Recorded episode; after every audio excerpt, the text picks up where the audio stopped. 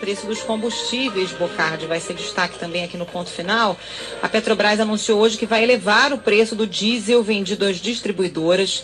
Com esse reajuste, o preço médio de venda do diesel A passa de R$ 2,81 para R$ 3,06 por litro, um reajuste médio de 25 centavos por litro que entra em vigor já nesta quarta-feira. Segundo a Petrobras, a alta de 8,89% vem após 85 dias de preços estáveis para o óleo diesel. A última alta tinha sido em 7 de julho passado. A Petrobras não informou reajuste nos preços dos demais combustíveis hoje foi só do óleo diesel.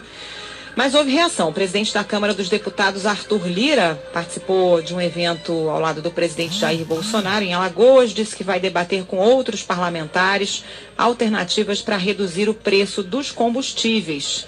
A discussão entre os parlamentares deve ser também amanhã, durante reunião do Colégio de Líderes. Nas palavras de Arthur Lira, o Brasil não pode tolerar gasolina a quase R$ reais e o gás a R$ reais.